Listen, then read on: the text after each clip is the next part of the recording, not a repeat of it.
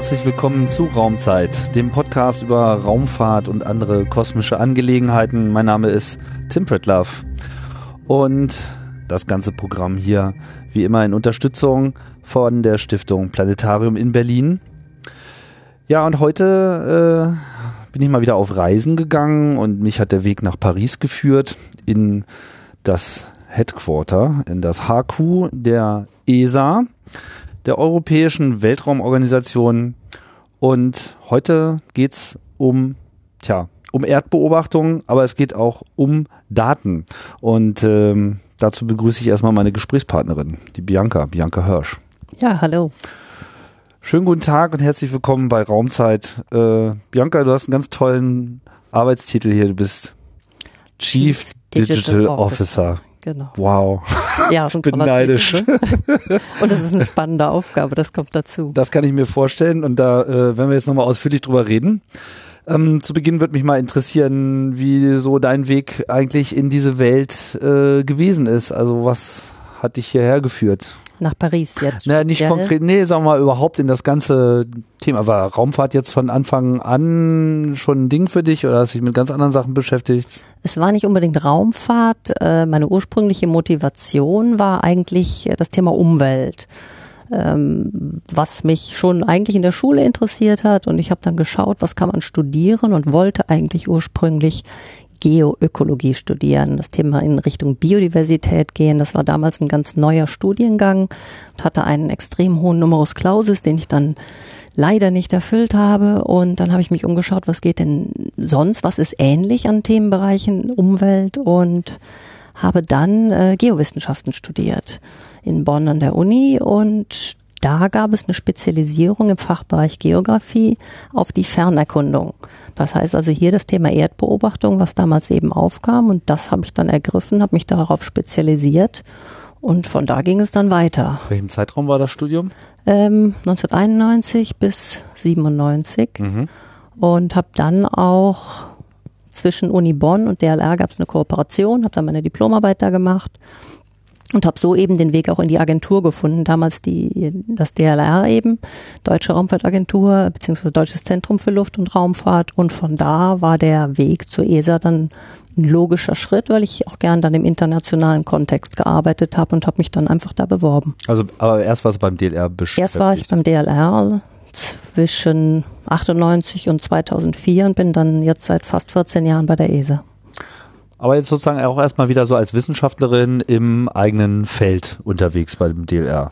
Richtig, im DLR habe ich wirklich in Anwendungsbereichen, Anwendungsprojekten auch gearbeitet, äh, im Bereich Biodiversität, im Bereich Gewässer, waren verschiedene Themen, wo wir dann gearbeitet haben, immer mit der Komponente Fernerkundung, Erdbeobachtung, aber auch das Thema Geodaten und Geoinformation spielte da eine große Rolle, also in diesem Themenfeld. Mhm. Und das war wirklich Anwendungsbereich. Heißt Fernerkundung dann automatisch Satellit oder alles, was mehr als 10 Meter entfernt ist? Äh, gab auch Luftbilder, aber das hat sich dann doch zunehmend auch auf äh, satellitengestützte, ja, auf Erdbeobachtung eben aus dem Weltall spezialisiert und in die Richtung gedreht. Mhm. Genau. Hat man dann schon so Kontakt mit, ähm, also hat man wahrscheinlich gehabt äh, mit der ESA und anderen äh, Gruppierungen, die quasi Satelliten betrieben haben, also die Erdbeobachtung gemacht haben? Ja. Wie, was für eine Kooperation hat man da? Äh, zum damaligen Zeitpunkt war es ja so, dass die Erdbeobachtungsdaten, die Satellitendaten noch ein extrem teures Gut waren. Die musste man kaufen. Mhm. Ähm, und auch damals hatte die ESA noch eine kommerzielle äh, Verteilungspolitik für ihre Erdbeobachtungsdaten. Das heißt, insofern gab es da natürlich äh, einen Link zur ESA über Anwendungsbereiche, ja, aber letztendlich musste man Daten entweder von der ESA oder ihren kommerziellen Vertriebspartnern kaufen. Also das DLR musste dann kaufen. Das DLR oder in dem Fall, ich hatte ein Stipendium, das ist dann über Stipendiengelder gekauft worden. Beziehungsweise, das war auch zur damaligen Zeit, das ist ja heute komplett anders. Man ist rumgegangen und hat tatsächlich Klinken geputzt und gefragt, Entschuldigung, ich habe hier eine wissenschaftliche Arbeit, kann mir jemand vielleicht netterweise Satellitendaten zur Verfügung stellen? Und ich war in der glücklichen Lage, dass das tatsächlich auch einige getan haben. Mhm. Aber schon ein bisschen anstrengend, wenn man da mit so einem digitalen Klingelbeutel rumgehen muss, oder? ja, ist richtig, genau. Aha. Und wie kam es dann zu dem Wechsel zur ESA? Ähm, das Thema ESA und international hat mich extrem interessiert und ich habe gedacht, Mensch, das wäre doch ein schöner Schritt mal in ein internationales Umfeld Und äh, über diverse Kollegen, natürlich auch im DLR, habe ich dann Kontakte in die ESA reinbekommen und dann gab es Ausschreibungen und ich habe mich einfach mal drauf beworben. Ja, das hat geklappt. Auf welchen Job? Damals äh, gestartet als Third-Party Mission Manager. Das heißt, ich war zuständig im Bereich äh, des Erdbeobachtungsdirektorats für die Kooperation der Erdbeobachtungsmissionen der ESA mit, mit Erdbeobachtungsmissionen der Nicht-ESA, also NASA, JAXA, den Indern, den Russen. Das heißt, diese Kooperation, gemeinsame Datenauswertung, gemeinsame Projekte oder auch Datenaustausch. Das ging schon von Paris aus? Nee, das war damals in Frascati, also in äh, Italien. Esrin. Genau, in Mhm. Esrin. Mhm. Genau, wo ich bis letzten Oktober auch war und ich bin jetzt eben seit letztem Oktober hier in Paris. Ich hatte jetzt schon vor einiger Zeit, genau vor fünfeinhalb Jahren, hier bei Raumzeit ein Gespräch mit Josef Aschbacher über ein Projekt, was damals GMES hieß, aber mittlerweile nicht mehr so heißt. Mhm. Äh, mittlerweile heißt das Copernicus. Und das ist ja im Prinzip nichts weniger als so die komplett neue Architektur der Erdbeobachtung, ähm, jetzt hätte ich fast gesagt der ESA, also Europas. Ähm, ich will jetzt nicht alles wiederholen, was wir damals in dem Gespräch äh, so zusammengefasst haben, weil ich denke, das meiste davon gilt äh, nach wie vor, aber vielleicht mal so einen kleinen Überblick, weil, weil das war ja im Prinzip dann auch gleich das Projekt, in dem du beschäftigt warst. Ne? Ähm, ja, das ist richtig. Also ich habe dann eben angefangen mit diesen Third-Party-Mission-Daten. Das hat aber dann ganz schnell dazu geführt, dass wir eben am Anfang dieses Copernicus-Programms uns darum gekümmert haben, wo kommen die Erdbeobachtungsdaten her.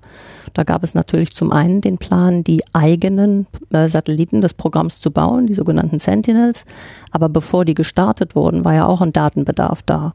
Und da ging es um die sogenannten Contributing Missions, das heißt die Missionen, die es schon gab, entweder kommerzielle oder, oder äh, institutionelle Missionen unserer Mitgliedsländer und von denen eben äh, die Daten zur Verfügung zu stellen für dieses Copernicus-Programm, bevor die Sentinels gestartet werden. Mhm. Und dann später kam dann eben Sentinel 2 dazu. Genau, beziehungsweise auch Sentinel 1 und Richtig, 3. genau. Es ist ja eine ganze Armada von Satelliten, die äh, hier äh, schon gelauncht wurde, beziehungsweise in den nächsten Jahren noch hochgehen wird, um das äh, umfangreich abzudecken. Ähm, das Copernicus-Programm ist ein Europa-Projekt, also auch ein EU-Projekt. Ja, das ist Ich richtig. drücke mich jetzt sehr vorsichtig aus, weil das ist etwas äh, eine komplizierte Struktur. Wie muss man das genau sehen? Die äh, EU leitet dieses Programm. Ähm, die ESA ist in diesem Programm zuständig für die Weltraumkomponente. Das heißt, wir sind der sogenannte Systemarchitekt. Wir äh, betreiben dieses System. Äh, wir machen die Architektur für dieses System. Wir sind diejenigen, die die Satelliten auch bauen ähm, im Rahmen des Copernicus-Programms. Und dann werden sie eben zum Teil von der ESA, zum Teil von äh, anderen Organisationen wie zum Beispiel EUMETSAT betrieben, nachdem sie gestartet sind und, und die Commissioning-Phase vorbei ist. Mhm. Und äh, die ESA ist eben zuständig für diese Weltraumkomponente. Die Kommission ist zuständig für die Gesamtleitung des Programmes und die Kommission kümmert sich eben auch darum, um die sogenannten Copernicus-Dienste, das heißt die Generierung von Informationsprodukten aus den Erdbeobachtungsdaten in Kombination mit anderen Daten, Geodaten und In-situ-Daten. Was sind In-situ-Daten? Äh, In-situ-Daten sind die Daten, die vor Ort, wirklich am Ort generiert werden, Temperaturmessungen, Bojen, so, wenn man sozusagen, also nicht fern, sondern nah. okay, nah, okay, Naherkundung. Naherkundung, genau. Aha.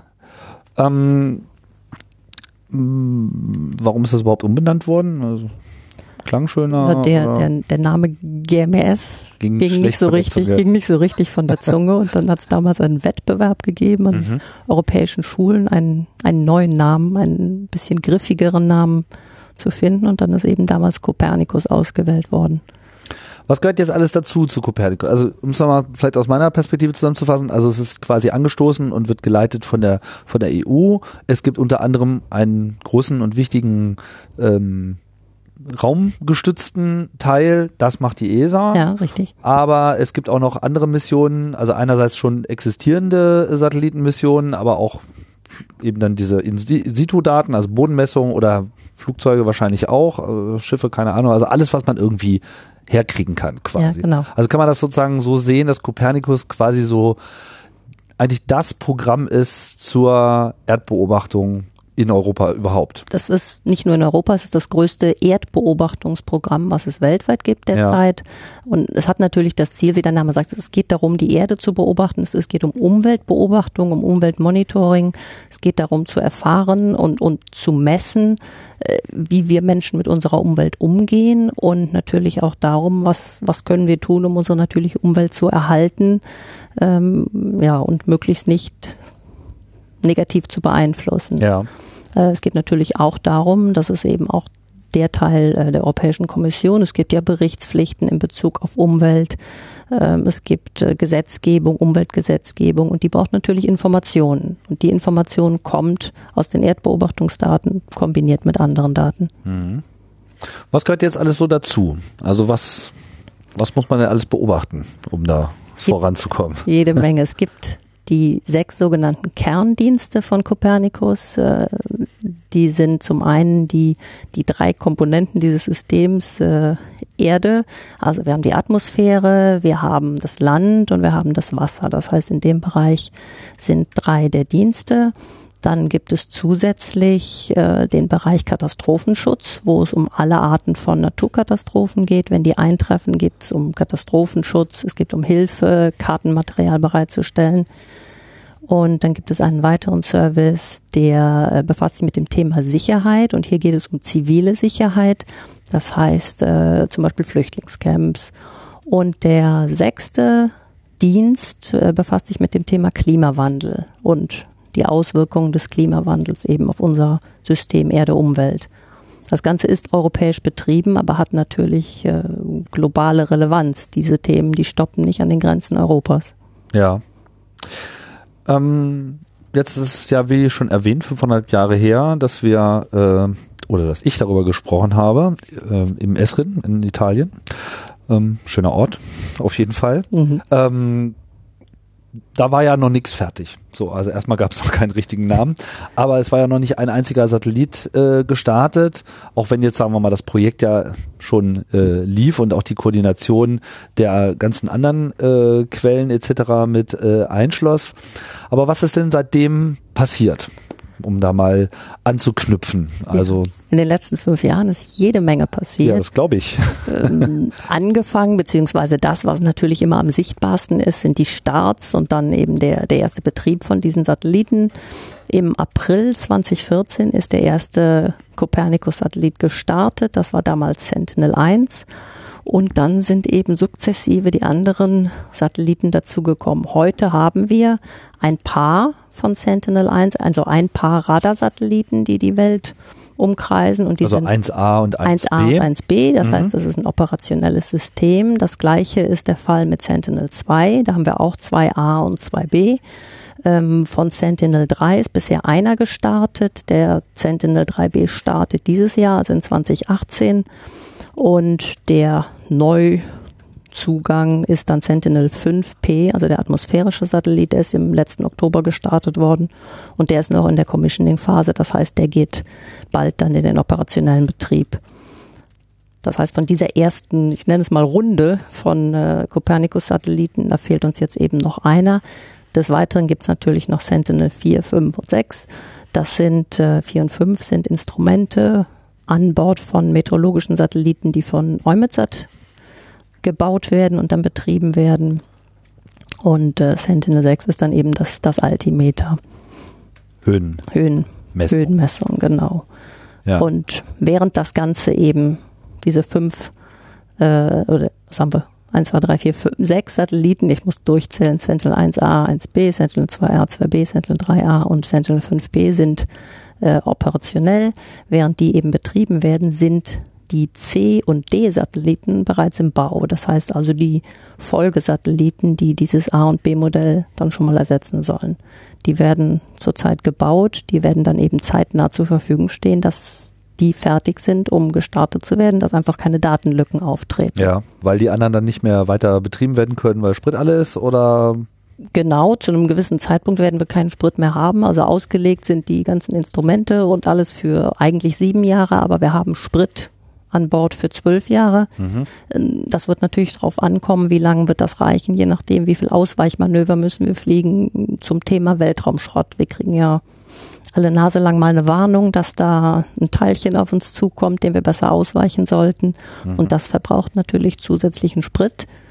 Und wenn wir das oft machen, dann verkürzt sich dadurch die Lebenszeit. Da ist sozusagen die Reserve gleich mit äh, eingeplant und kann ja auch mal sein, dass ein Launch nicht dann kommt, Genau. wenn er kommt, aber das hat äh, ganz gut funktioniert, oder? Also Das hat reibungslos funktioniert. Wir sind ganz glücklich. Das klappt alles wunderbar. Wir hatten eine Schrecksekunde beim Start vom oder nach dem Start von Sentinel 1 haben wir nämlich genau eine solche Warnung bekommen von Weltraumschrott. Das heißt also noch während, kurz nach dem Start, bevor überhaupt das ganze System richtig unter Kontrolle war, musste dann Ausweichmanöver geplant und gemacht werden. Das war wirklich wie viel Vorlaufzeit hat man da? äh, das war, das war extrem kurzfristig, aber das ist das Schöne. Was heißt das? Minuten? Oder Nee, das, Stunden, das, nee das, waren, das waren Stunden. Okay. Und äh, da konnte das Team dann in Darmstadt im, im Space Operations Center, Mission Control Room, da lief wirklich dann äh, ja, das. System hoch, der Speis lief. Und da mussten dann wirklich Ausweichmanöver geflogen werden. Ausweichmanöver ist ja jetzt nicht ganz äh, unkritisch, weil alles, was ja die Flugbahn verändert, verbraucht ja jetzt nicht nur Sprit, sondern es hat ja dann auch Auswirkungen eben auf den weiteren Verlauf. Da müssen ja dann die ganzen Berechnungen immer wieder neu gemacht werden Mhm. oder, oder hat man sowas schon mehr oder weniger in der Schublade oder kann man das nicht in der Schublade haben, weil man ja nicht weiß, was man ausweichen muss? Genau, also man weiß nicht, was man ausweichen muss. Man kriegt eine Wahrscheinlichkeit, man kriegt eine Position dieses, dieses Space Debris in Bezug zum Satelliten. Es kann aus allen Richtungen letztendlich kommen und je nachdem muss man dann ad hoc die Flugdynamiker berechnen, dann die Bahn, wo man am besten ausweicht. Und während man ausweicht, will man natürlich nicht in ein neues Problem laufen. Das heißt, äh, da wird dann optimiert, möglichst wenig Spritverbrauch, möglichst keine großen Manöver, aber doch so, dass es sicher ist und dass man diesem Weltraumschrott dann, dann ausweicht Mhm. und danach wieder einschwenken in die gewohnte Bahn. Weiß man denn, was das war? Ähm, in dem Fall wei- kann ich mich jetzt nicht genau dran erinnern. Manchmal weiß man es, manchmal sind es Teile von äh, alten Satelliten oder kleinere Teile ja. von Bruchstücke oder äh, zum Teil ist es bekannt, aber es ist auch ganz oft unbekannt. Mich wundert jetzt gerade so diese Vorlaufzeit von neun Stunden, weil eigentlich wird ja mehr oder weniger versucht, die ganze Zeit alles zu beobachten. Ja. Aber das ging in dem Moment nicht. Das Ganze geht natürlich über Wahrscheinlichkeit. Man hat, äh, also die USA und wir in Europa haben auch einen Katalog äh, der Teile, die wir kennen, aber es gibt eben auch Teile, die wir, die wir nicht kennen oder wo wir eben auch nicht genau wissen, wie verlaufen die Bahnen von diesen Teilen. Und dann geht es letztendlich um Wahrscheinlichkeiten. Es geht um Distanzen zum Satellit und um eine mögliche Wahrscheinlichkeit. Und wir haben ähm, einen, einen na, wie heißt ein Schwellenwert? Ich habe manchmal Schwierigkeiten mit den deutschen Worten, also ein Threshold, ähm, ab dem wir dann Ausweichmanöver fliegen müssen. Und wenn der dann eben eintritt, dann äh, ja, ruft das Team aus Darmstadt an vom ESAC und sagt, so, lieber Mission Manager, wir haben da ein Problem und jetzt sollten wir ein Ausweichmanöver fliegen. Wo kam denn die Meldung her? Kam die von der ESA?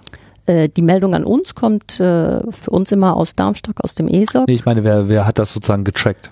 Äh, Den Space Debris. es ist entweder aus dem äh, Katalog, der, der eben in, in Darmstadt zur Verfügung steht, oder die Daten kommen von, äh, von den USA. Mhm.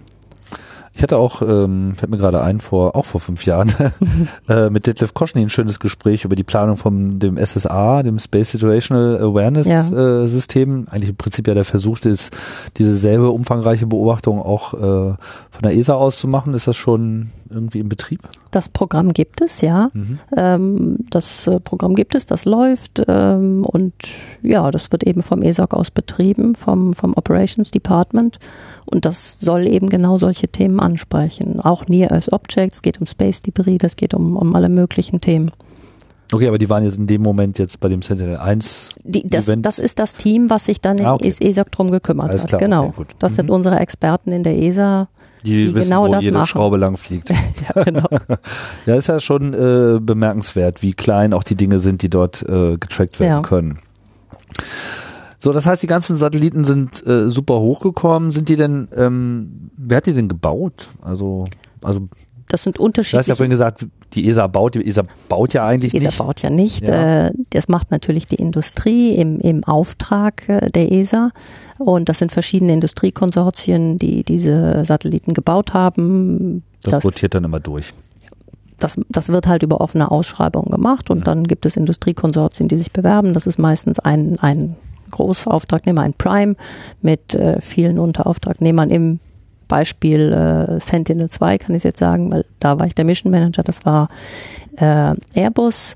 Ähm, das Instrument kam in dem Fall aus Toulouse und äh, das war Airbus natürlich nicht allein, das war mit einer Flotte um die 60 Unterauftragnehmer äh, kreuz und quer durch ganz Europa, die eben diesen Satellit zusammengebaut haben.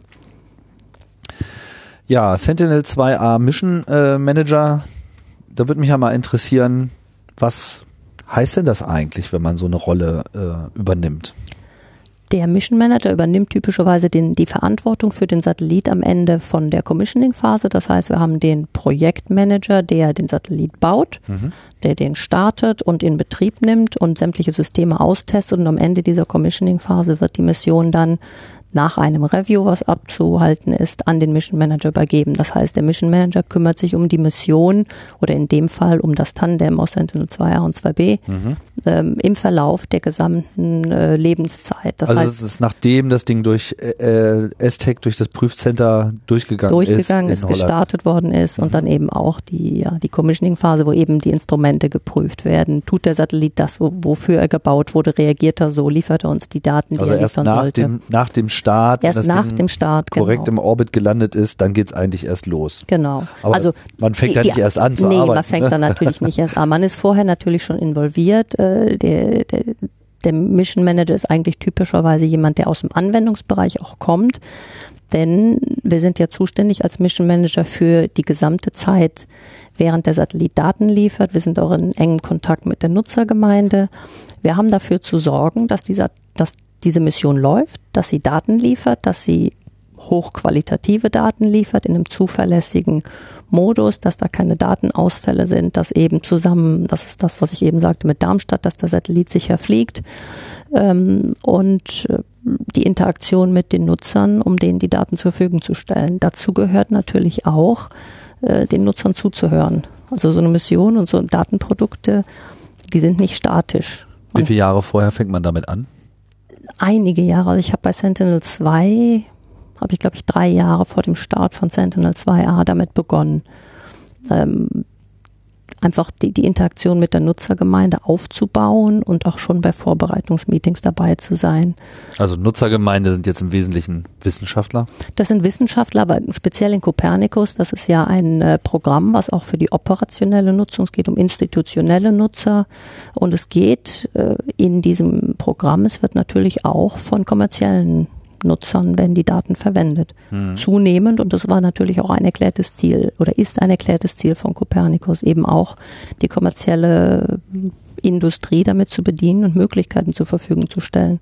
Und da war natürlich das Schöne, diese, bin sicher, wir sprechen noch drüber, offene Datenpolitik. Genau. Da wollte da wollte ich noch äh, hinkommen. Aber ähm, da das jetzt sozusagen dein Thema äh, ist, wäre das vielleicht mal ganz gut, wenn wir vielleicht mal den 2a so ein bisschen als Beispiel auch Mhm. nehmen. Also Sentinel, also die, all diese ganzen Sentinel, also die Zahl besagt ja sozusagen, um was für eine Art Satellit es sich äh, handelt. Der Buchstabe sagt dann, rotiert quasi nur durch die wievielte Generation ähm, das ist.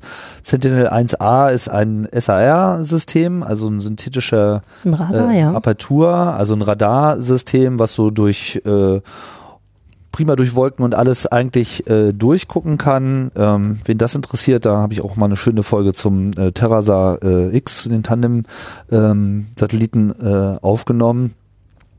Der Sentinel 2 ist jetzt ein, eine optische Erdbeobachtung. Richtig, das ist ein optisches Instrument, ähm, das mit einer Auflösung von 10 Meter Pixelgröße Daten liefert. Also wir haben Auflösung 10 Meter, 20 Meter und 60 Meter in 13 verschiedenen spektralen Kanälen. Und das ist das, was neu ist an dieser Art Satellit, ähm, was vorher eben nicht da war, diese, diese hochgenaue spektrale Auflösung. Das heißt, wir decken nicht nur den sichtbaren Bereich ab, sondern auch den nahen Infrarot- und den mittleren Infrarotbereich.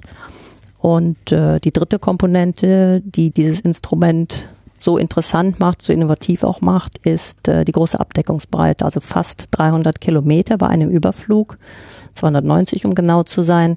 Das heißt, äh, Länder wie Schweden, Norwegen, die natürlich auch noch gut in der Flugbahn liegen, die kann man mit einem Überflug ein komplettes Land abdecken. Mhm. Sowas hatte man vorher nicht. Wenn man Spot-Daten hatte oder Landsat-Daten, die eine viel kleinere Abdeckbreite hatten, da brauchte man viele Wiederholraten beziehungsweise Orbits, um dann eben ein Land zusammenzusetzen. Was haben die dann für Breiten? Ähm, Spot hatte 60 Kilometer, Landsat hat 180 Kilometer. Das heißt also, es sind wirklich ein, ein großes Stück größer, was dann global dazu führt, dass wir mit zwei Sentinel-2-Satelliten alle fünf Tage die komplette Erde abdecken können. Mhm. Und Muss man vielleicht mal dazu sagen, Erdbeobachtung heißt ja auch, man hat einen Orbit über die Pole. Ja, genau. Also anders als die ISS, die im Wesentlichen ja so äquatorial äh, mehr oder weniger äh, unterwegs ist und immer auf die saftigen Grüns schaut, hat man hier quasi äh, alles und man lässt quasi die Erde unter dem Satelliten durchrotieren Sozusagen, und kriegt ja. dann quasi so ein Scheibchen in den anderen. Wenn man jetzt diese 290 Kilometer Breite heißt, dann heißt das ja auch, dass auch die ähm, Frequenz sozusagen extrem hoch ist. Also man kriegt, was hast du gerade, alle fünf? Alle fünf, also mit zwei Satelliten alle fünf Tage. Alle fünf Tage einmal die komplette Erde. Einmal die komplette Oder anders Erde. ausgedrückt, man kriegt von jedem Ort alle fünf Tage immer wieder ein neues Bild und kann dadurch natürlich auch ganz andere Veränderungen wahrnehmen als Richtig, vorher. Genau. Und das ist natürlich am Äquator, also hauptsächlich am Äquator der Fall. Je weiter wir in die nördlichen Breiten gehen, desto mehr überlappen sich diese Orbitstreifen natürlich. Also das heißt, da hat man noch hat man noch mehr. In, hier jetzt sind wir in Paris sind wir alle drei vier Tage dann wahrscheinlich und wenn man nach Norwegen, Schweden geht, äh, dann hat man ein bis zwei Tage Wiederholrate. Was natürlich auch gut ist, weil gerade genau da hat man natürlich oft die Wolken, so dass man mit wiederholter Aufnahme höhere Trefferwahrscheinlichkeit hat, mal einen wolkenfreien Tag zu erwischen. Ja ähm, das ganze Spektrum leidet unter Wolken oder ist das bei Infrarot nochmal anders? Nee, leider, leider auch. Okay. Ja, also Dunst kann man rausrechnen, dünne Dunstschleier, da kann man eine atmosphärische Korrektur machen, aber wenn Wolken da sind, kann Sentinel-2 nicht durchgucken. Da kommt dann eben Sentinel-1 dazu. Und das ist das Schöne auch an diesem Copernicus-Programm. Die Daten sind komplementär. Es gibt Anwendungen, die arbeiten mit einer Vielzahl von Daten aus den verschiedenen Sentinels ähm, und kombinieren die miteinander. Und das ist eben das Schöne an dem System. Man hat verschiedene Messmethoden für äh, ähnliche Anwendungen. Und vor allem, man hat unabhängig voneinander betriebene Satelliten. Das alte Modell Envisat, der äh, Erdbeobachtungssatellit, war ja so ein bisschen so die eierlegende Wollmilchsau. Ich glaube mit 13 verschiedenen ja, äh, Instrumenten, ja. irgendwas in der Größenordnung. Mhm. Da wollte man es dann sozusagen äh, richtig wissen, ist ja auch verständlich, aber hat im Prinzip so ein Konzept geschaffen, was heute nicht mehr so Stand der Vorgehensweise ist, sondern man teilt es lieber auf und macht spezialisierte Satelliten, die eben eine Sache besonders gut können. Und dann kann man die halt wunderbar äh, kombinieren, indem man das dann eben im Nachgang macht.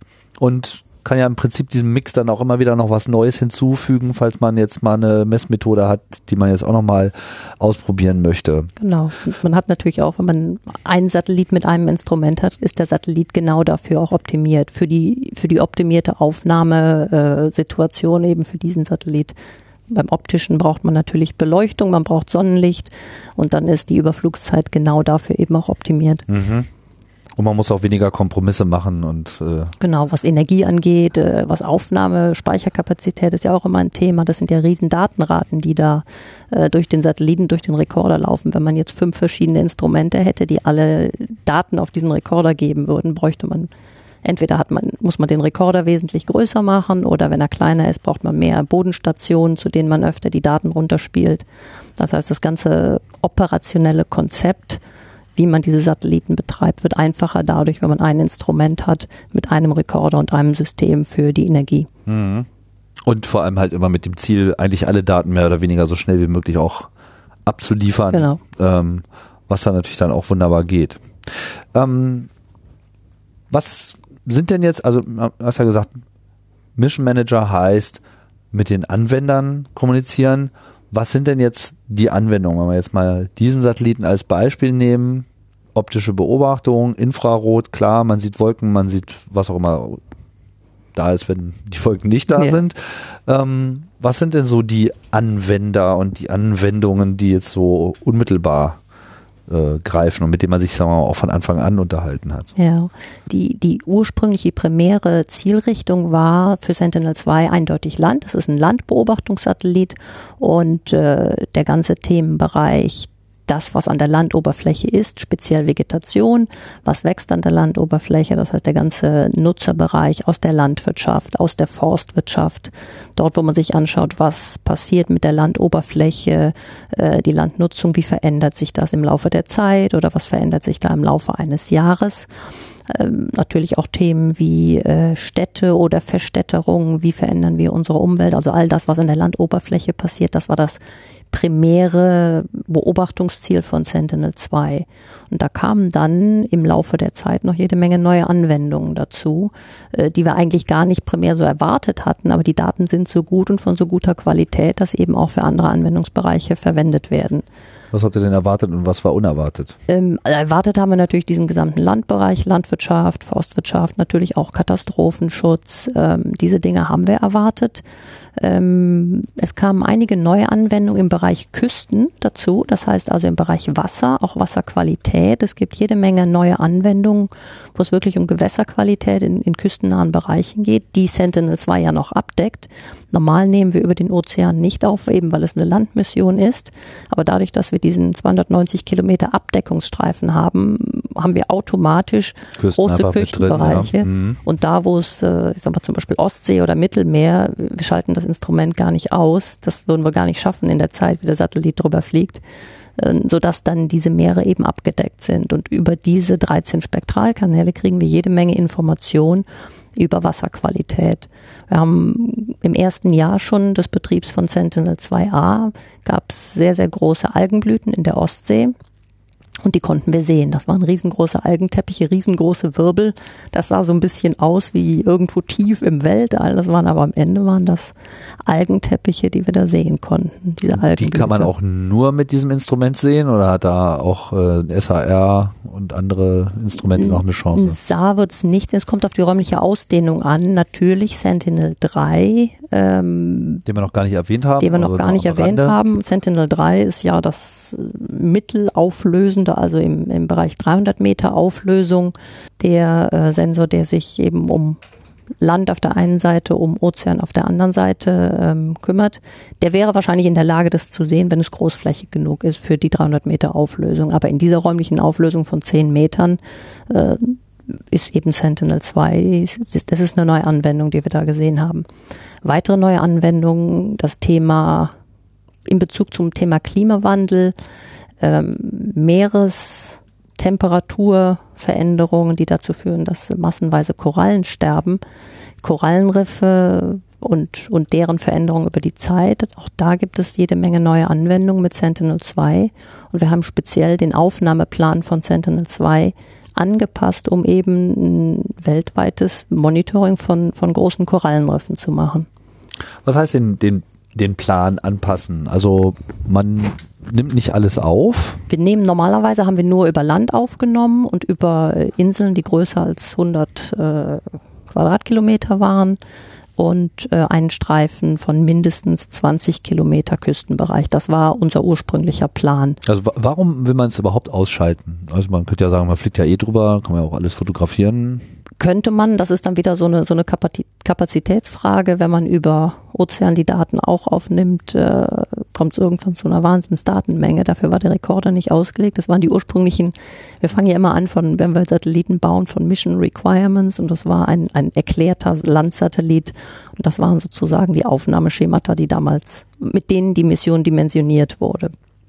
Was wir dann gemacht haben, weil wir diese neuen Anfragen bekommen haben. Korallenriffe, die ja natürlicherweise mitten im Meer liegen, kamen zusätzlich noch dazu. Das heißt, die haben wir den Aufnahmeplan mit reingenommen und äh, wir kriegten und kriegen immer noch immer mehr Anfragen. Ach, nehmt doch noch diese Insel mit auf, die jetzt mal kleiner als 100 Quadratkilometer sind und vielleicht noch jene Insel und vielleicht noch jenen Bereich, der jetzt vielleicht ein bisschen weiter im Ozean liegt.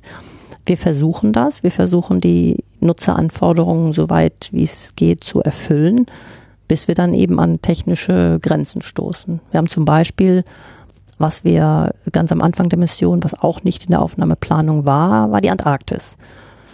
Die war für Sentinel-2 gar nicht vorgesehen. Die Aha. wird ja traditionell mit dem Radar, mit Sentinel-1 abgedeckt. Aber wir haben immer wieder die Anfrage bekommen, macht das doch bitte auch mal mit optischen Daten, denn auch im, im Bereich Eis, vor allem Eisberge und da, wo, wo man eben Gletscher sieht, die, die radiometrische Auflösung von Sentinel-2 ist so gut, dass man die Daten eben auch dafür nutzen kann, um Geschwindigkeiten abzuleiten, wie schnell fließen da die Gletscher, äh, wie verteilen sich Eisberge. Auch das waren neue Anwendungen und daraufhin haben wir dann eben Antarktis einfach mit reingenommen in die Aufnahmeplanung. Ich habe hier gerade mal ganz frech mein, mein, mein Google Earth aufgemacht, um mal zu gucken. Es gibt da schon so Stellen, wenn man da einmal um die Erde herumfliegt, da ist ja nun wirklich schon sehr viel Landmasse. Also Nordamerika, Südamerika, dann kommt gleich äh, die Antarktis und auf der anderen Seite ist man dann schon wieder fast bei, ja, hier so äh, Südostasien etc. Also nimmt man dann nicht alles auf? Wenn der Rekorder nicht für einmal komplett äh, ausgelegt ist, muss man dann was weglassen? Nee, das haben wir so nicht gemacht. Wir haben, wir sind wirklich jetzt da, also der längste Orbit, wenn wir uns den anschauen, der geht für Sentinel-2 irgendwo vom Norden Russlands geht äh, über Osteuropa hinweg, geht einmal quer durch Afrika und geht dann auf den sonnenbeschienenen Teil eben, wo dann nicht Nacht ist, äh, je nachdem, welche Jahreszeit wir jetzt gerade sind, von der Antarktis. Genau da sind wir und dann kommen wir irgendwo an 45 Minuten ran, also letztendlich ein halber Orbit, eine halbe, eine halbe Weltscheibe und die haben wir dann tatsächlich, dass das Maximum, also, also was da, wir beobachten. Dunkel ist, da, wo es dunkel ist, nehmen wir nicht auf, ah. weil wir ein passives Instrument haben. Wir brauchen Sonnenlicht. Ah, okay. Das heißt, wir würden sowieso auf der Rückseite, wo es dann gerade dunkel ist, nicht sehen und nicht aufnehmen. Ja. Daran habe ich jetzt gar nicht, gar nicht gedacht. Ja, ja weil bei den Saar-Satelliten genau, ist es ja so, die äh, schicken quasi ihre eigene Strahlung äh, raus und da ist dann immer hell. Genau. Ja, okay, gut. Also 45 Minuten ist das Maximum, was man eh brauchen könnte und genauso lang ist dann eben auch diese Orbit. Ah, okay. Und 90 Minuten einmal 90 rum. Minuten einmal rum. Mhm. Dieses, ähm, wie läuft denn so ein Prozess, wenn neue Anwendungen kommen? Also wenn wir vielleicht mal das Beispiel mit den Korallenriffen aufgreifen, scheint ja auch, sagen wir mal, in der ganzen Erdbeobachtung in den letzten Jahren auch nochmal extrem äh, das Interesse gestiegen zu sein, ja. weil man mehr oder weniger festgestellt hat, oha, ist doch alles noch ein bisschen schlimmer als angenommen. Mhm. Wer kommt dann auf wen zu, um so etwas dann da einzuleiten? da gibt es verschiedene Foren, also das ist auch Teil des Jobs des Mission Managers, zu den verschiedenen Nutzergemeinden Kontakt aufzubauen. Da gibt es verschiedene Medien. Das gibt zum einen große Workshops, wo man eben dann entweder die Wissenschaftler oder, die, oder diejenigen, die eben diese Anwendung betreiben, wo die sich treffen, wo eben diese Forderungen oder diese Empfehlungen sind es ja in dem Fall ausgesprochen werden. Ähm, die kommen natürlich auch über die Europäische Kommission zu uns, äh, wenn die auch von internationalen Partnern gefragt werden. Das war zum Beispiel von Australien da der Fall. Das Great Barrier Reef, was ja ein riesengroßes Korallenriff ist, das, äh, da gibt es eben auch die Kooperation oder das Kooperationsabkommen zwischen der Europäischen Kommission und äh, Australien, was eben unterzeichnet wurde, Datenzugang zu den Sentinels und im Rahmen dieser Kooperation kam es eben auch dazu, die Frage, kann man nicht diesen Aufnahmeplan erweitern, um das Great Barrier Reef abzudecken? Also das kommt über verschiedene Kanäle. Mhm. Und das hat man dann gemacht. Und wir machen dann, wenn, wenn so eine Anfrage kommt, schauen wir uns das an, ist das technisch möglich, äh, können wir das hinkriegen, können wir die Aufnahme planen und alles, was technisch möglich ist und Sinn macht, tun wir dann natürlich. Und in dem Fall haben wir den Aufnahmeplan dann angepasst. Und was sieht man dann da?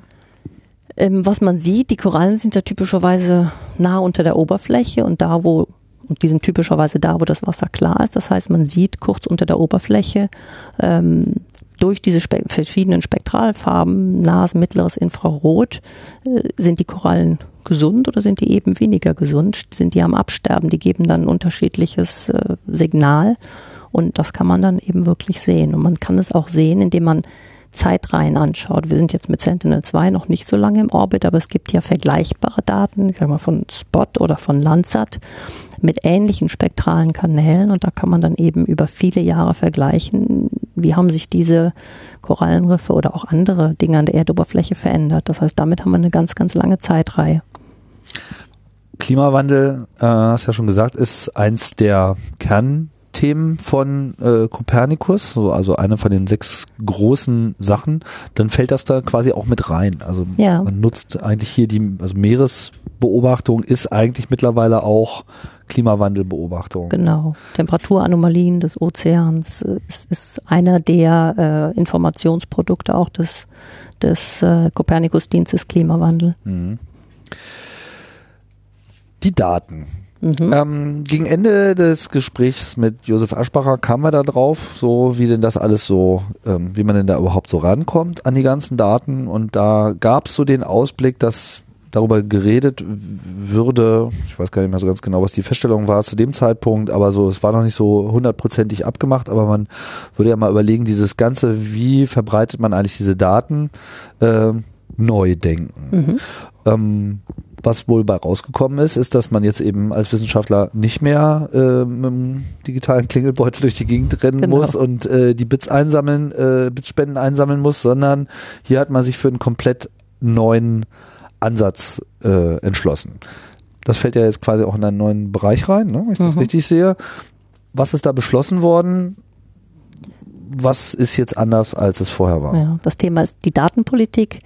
Ähm, es gibt einige Vorreiter, die das auf der Welt schon gemacht haben. Die Amerikaner haben damit relativ früh angefangen, 2008. Die ESA hat für ihre ESA-eigene Mission im Jahr 2010 beschlossen, dass sämtliche Daten frei zur Verfügung gestellt werden. Das heißt, die ESA-Mitgliedsländer haben dem zugestimmt, haben das beschlossen, weil der Mehrwert ja darin liegt, dass die Daten ausgewertet werden, dass sie in Wert gesetzt werden, dass Informationsprodukte entstehen, die dann eben auch der Politik helfen, den Entscheidungsträgern helfen, die richtigen Entscheidungen zu treffen. Das heißt, der Wert, der aus den Daten kommt, der, der liegt nicht darin, sie weiter zu verkaufen. So, dann kam es zum Copernicus-Programm und auch hier waren die ESA-Mitgliedsländer diejenigen, die den ersten Schritt gemacht haben. Sie haben auch ähm, beschlossen, dass die Copernicus-Daten umsonst, frei, free and open zur Verfügung gestellt werden sollen. Das Ganze, weil es ja das gemeinsame Programm mit der EU ist, musste dann eben auch noch von Seiten der EU formell verabschiedet und dem auch zugestimmt werden und das war dann eben auch danach der Fall. So, das heißt also, das ist welches Free ist gemeint? Es gibt ja mal Free, free as free, ist, free es kostet nichts ja. äh, und es ist also frei, es kostet nichts und es ist online, die Daten sind online verfügbar für jeden und nicht nur für Wissenschaft. Für Aber jeden. darf man sie dann auch nutzen, wie man will? Also ist sozusagen auch die kommerzielle Nutzung, also ist sozusagen auch das Free as in Freedom Absolut. da auch mit drin? Das ist alles mit drin. Also okay. es, es, es, es ist nicht nur geduldet, sondern es ist explizit gewünscht, dass die Daten eben auch ja, umgesetzt werden in, in sozioökonomischen oder auch kommerziellen Mehrwert. Dass neue Anwendungen entstehen, die es vorher einfach nicht gab viele Firmen, vor allem kleinere Firmen, kleine Start-ups, die vielleicht sich aus der Wissenschaft oder aus Ausgründungen, aus Unis entwickelt haben, die hätten wahrscheinlich Schwierigkeiten, wenn sie erstmal teure Daten kaufen müssen, dann noch die ganze, äh, das ganze Value, die ganze Inwertsetzung machen müssen und das dann noch zu verkaufen. So ein Dienst wäre wahrscheinlich viel zu teuer. Jetzt fällt der komplette Teil Datenkauf weg. Die Daten sind umsonst verfügbar äh, und die können genutzt werden, sodass dann es einfach viel ökonomischer auch ist und viel leichter verkaufbar ist, ein Dienst, der auf solchen freien Daten aufbaut. Und zwar nicht nur jetzt für den Anwender, sondern eigentlich auch für die ganze Mission, weil ja da auch der Gesamtnutzen für die Gesellschaft sozusagen auf einmal ganz anders aufgestellt ist, weil genau. man es nicht über, guck mal, wie viele Daten wir verkauft haben und dann sind das eigentlich nur so ein paar Peanuts das, im das Prinzip. Hat sich, das hat sich nie gerechnet, genau. Genau, äh, sondern man sagt einfach, wir, wir machen jetzt hier keine Rechnung pro Bit auf, sondern es rechnet sich einfach, dass wir sowohl die Wissenschaft mit den äh, richtigen Informationen versorgen, als auch unsere politischen, geopolitischen, sicherheitspolitischen mhm. Entscheidungen auf diesen Daten basieren lassen können, als auch quasi so ein Inkubations Datenstrom in die freie Wirtschaft reingeben, die dann selber überlegen kann, was sie genau, daraus richtig, für Informationen ziehen richtig, kann. Genau.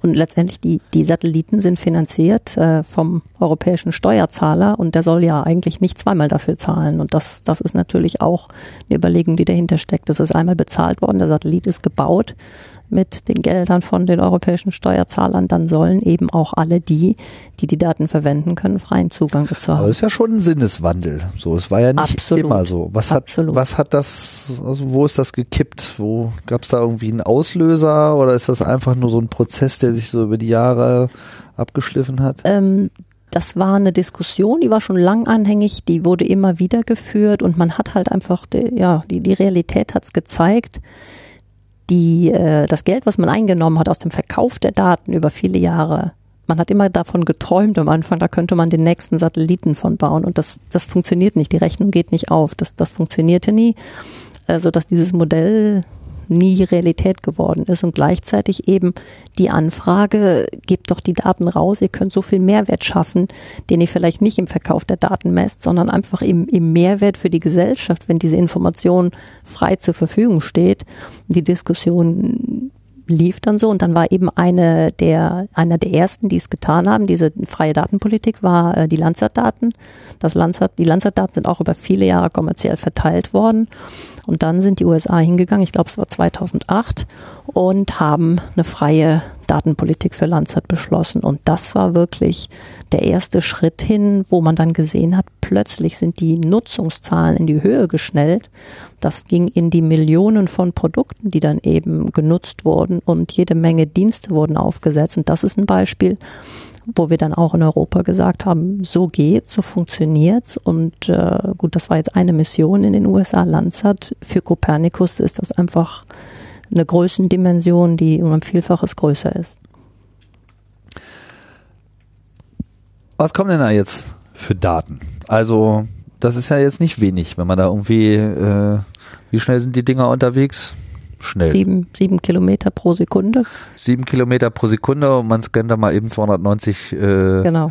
Kilometer äh, ab und das auch noch in 10 Meter Auflösung und das dann auch noch in 13 verschiedenen äh, Spektren. Was kommt da so für einen Datenstrom äh, runtergeschossen? Massig. Also wir haben von den Sentinels, die derzeit im Orbit sind, sind wir täglich bei 12 Terabyte. Also täglich äh, um, umgedacht, täglich 6000 DVDs. Oder mal anders gerechnet, 60 Terabyte Erde alle fünf Tage sozusagen. So einmal komplett. Ja. Mhm. Das, also es sind riesen Datenmengen, riesen Datenströme, die erstens zur Erde gebracht werden müssen. Dann kommt natürlich die gesamte Herausforderung, die müssen ja auch prozessiert werden äh, in höherwertige Produkte und das Ganze soll natürlich die Nutzer auch erreichen, an die Nutzer kommen. Das heißt, das Thema Datenverteilung, Datenzugang ist, ist war und ist in Copernicus eine große Herausforderung. Da klingelt da- den ganzen Tag der Paketdienst und bringt neue Ja, sozusagen, genau. Da findet natürlich also auch der große Sinneswandel äh, statt, wie man das Ganze macht. Wir haben insgesamt seit Start des Programms äh, 45 Petabyte an äh, Downloads der Daten. Das heißt, jedes Produkt wird mehr als einmal verwendet. Und das, ist, eben- das sind einfach Größenordnungen an Daten, die da hin und her fließen, genutzt werden. Und das ist nur der Primärzugang zu den Daten äh, bei den Nutzern, die bei der ESA registriert sind. Das sind derzeit 120.000. Das sind natürlich auch, das sind einfach alles durch Copernicus ist diese Nutzergemeinde so viel größer geworden. Die, die, die Ausbreitung dieser Daten, die ist ja, Ja. mehrere Größenordnungen gestiegen. Gehen wir doch vielleicht mal den ganzen Weg mal durch. So, also der Satellit fliegt rum, nimmt jetzt auf. Mhm. Jetzt hat er ja nicht immer Kontakt mit einer Bodenstation. Genau. Und dafür haben wir den Rekorder, das heißt, wird zwischengespeichert. Wie viel, wie viel Bodenstationen sieht ein äh, Sentinel üblicherweise pro Umdrehung? Äh, sehen, sehen tut er viele. Wir haben für also sämtliche Sentinels zusammen, die teilen sich derzeit drei, demnächst vier Bodenstationen. Das ist einmal äh, in, im Norden Nor also Svalbard, äh, im Norden Norwegens. Dann haben wir in Italien in Matera eine Station. Dann haben wir eine Maspalomas Spanien. Und die vierte, die dazukommt, ist dann auf dem amerikanischen Kontinent, das wird dann Inuvik sein. Das heißt also immer, wenn Sichtkontakt ist zu einer der vier Stationen, werden die Daten runtergespielt. Inuvik klingt jetzt nördlich des Genau, Alaska. Alaska. Genau. Macht ja eigentlich auch Sinn für eine Erdbeobachtungsmission, möglichst polnah zu sein, weil man ja sehr viel Überflüge äh, Richtig, mitbekommt. richtig, genau. Zusätzlich haben wir noch, und das ist auch eine neue Technologie, was Neues, was wir bei den Sentinels haben, Sentinel 1 und 2 muss ich dazu sagen, ähm, das ist der sogenannte, also das geht über den europäischen Datenrelais-Satellit, über EDRS, das läuft mit äh, Laserkommunikation, also mit optischer Kommunikation. Ähm, wir haben diesen Relais-Satelliten, das heißt, die Daten werden nicht direkt vom Satellit zum Boden gespielt, sondern sie gehen erst über diesen EDRS, über einen optischen Link und werden von da zur Erde gespielt. Der hat aber dann einen äquatorialen Orbit. Das ist ein, das ist, das ist ein, genau, ist ein geostationärer. ja, ah, geostationär. Das heißt, okay, gibt es aber nur einen von oder mehrere. Im Moment einen, es sind äh, weitere geplant. Okay. Das Das, halt- das heißt, irgendwann hat man so quasi eine komplette Abdeckung. Man kann eigentlich zu jedem Zeitpunkt einen EDRS-Satelliten sehen und anfunken? Ge gepla also geplant ist im Moment ein weiter EDRS-C und wie es danach weitergeht, das, das muss man dann sehen. Theoretisch ja, technisch ist das möglich. Ja. Das ist dann letztendlich eine Frage, was wird programmatisch beschlossen, was, was wird gestartet.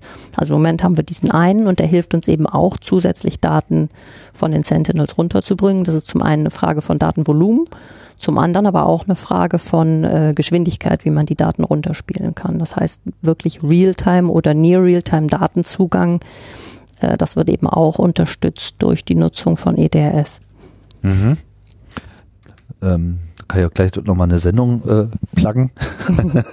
ist ja mal ganz äh, gut. Ich hatte ähm, vor kurzem, also in der drittletzten Sendung Laserkommunikation Igor Zeyer vom ähm, aus Darmstadt auch, ähm, ja, haben wir uns über den Aspekt äh, unterhalten, weil da passiert ja gerade eine ganze Menge in dem Bereich, auch für Deep Space Missionen etc. War mir jetzt gar nicht klar, dass das jetzt bei Copernicus auch schon so eine große Rolle spielt. Okay, also die Daten fallen laufende Meter an und EDRS ist dann quasi so ein Zwischenspeicher oder der hat dann wiederum nur einen direkten Downlink und man. Wie der Name so ist ein Relais, also es wird da hingespielt und wird dann direkt auch zu einer, zu einer Bodenstation. Also entweder durch den X-Band, also direkt zur Bodenstation äh, an der Erde oder eben über einen kleinen Umweg über den EDS kommen die Daten dann zur Erde und werden dann prozessiert ähm, in Informationsprodukte, in Datenprodukte. Typischerweise. Aber wo wird es gespeichert?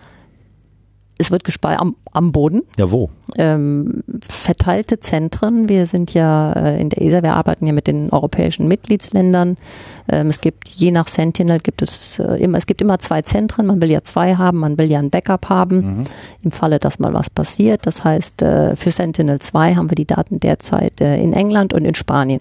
Und äh, für Sentinel 1 und 3, es gibt weitere Zentren in Deutschland, also beim DLR werden auch Daten gespeichert. Ich glaube Sentinel 1 und 3 die genauen Zentren der anderen Missionen muss ich jetzt aus dem Kopf sagen, weiß ich nicht genau. Okay. Ähm, aber es ist eben verteilte Zentren in Europa. Das sind also die, die Zentren, wo die Daten gespeichert werden, prozessiert werden. Und das Ganze ist mit einer Infrastruktur, mit einem, mit einem riesen Datennetz verbunden, eine 20 Gigabit Leitung, die da permanent für diese Datenströme sorgt, sodass diese Zentren auch untereinander miteinander sprechen können, mit den Stationen die Daten austauschen können. Auch um sozusagen immer nochmal alles zweimal zu speichern und genau. sozusagen doppelt hält besser. Und okay, das heißt, die Daten strömen dort rein mhm. und der wie, wie groß muss man sich so den aktuellen Datendruck, der da quasi permanent aufläuft, jetzt in der Gesamtheit, alle Sentinels, was läuft da so an? Ja, am, Ta am Tag 12, 12 Terabyte für alle Sentinels. Ähm, Sentinel 2 hat man machen, ich glaube, das haben wir mal spaßeshalber berechnet, also sustained, also durchgängiger Datenfluss von 120 Megabit pro Sekunde, wenn man ihn permanent nur durch, ein Satellit. Nur ein Satellit, wenn man permanent durchlaufen lassen würde. Mhm. Also am Tag sind 12 Terabyte an Daten. Okay.